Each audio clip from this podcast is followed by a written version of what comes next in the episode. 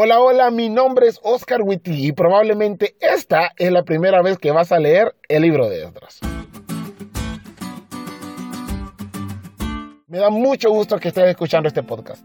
Si Dios nos lo permite, estaremos estudiando la lección de escuela sabática todos los días, pero desde una perspectiva más juvenil.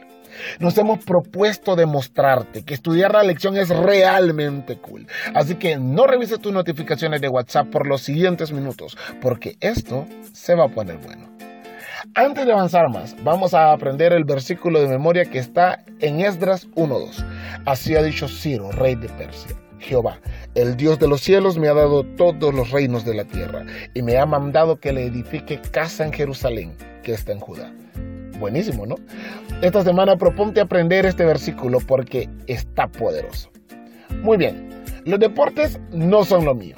Y si bien es cierto, todos los que me conocen lo saben, esto lo aprendí a la mala, debo reconocer, cuando estaba en la primaria. Todos mis compañeritos de la escuela jugaban fútbol y yo jugué con ellos quizá unas tres veces y eso fue suficiente para que no volvieran a invitarme a jugar. Siempre que escogían quiénes iban a jugar en cada equipo, yo quedaba de último. En algunas ocasiones me escogían de mala gana y en otras ni siquiera me escogían.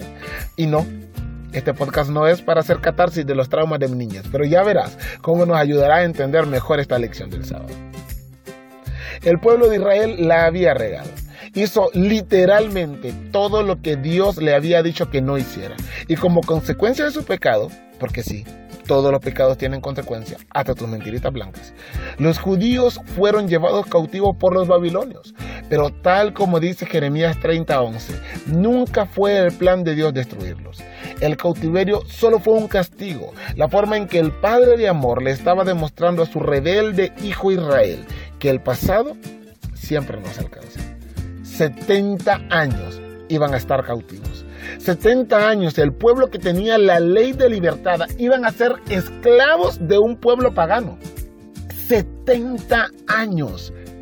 Pero regresarían a Jerusalén. Y Dios cumplió. Pero lo que hace esta historia aún más interesante es cómo lo cumplió. El capítulo 1 de Esdras dice que el rey Ciro, un persa, pagano de pies a cabeza, fue la persona que hizo el decreto para que los judíos volvieran a su tierra. Dios usó al que nadie usaría. Dios usó un rey pagano para cumplir su promesa. A diferencia de mis compañeritos que no confiaban en mí porque soy malo en el fútbol, Dios confió en Ciro para cumplir por medio de él su promesa. Y eso nos recuerda que Dios no es como nosotros, es mejor.